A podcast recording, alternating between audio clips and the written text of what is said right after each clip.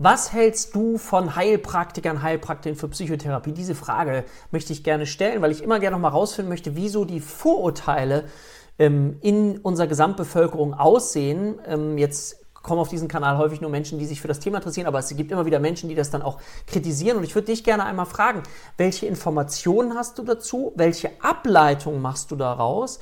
Und wie beurteilst du das gesamtliche Bild?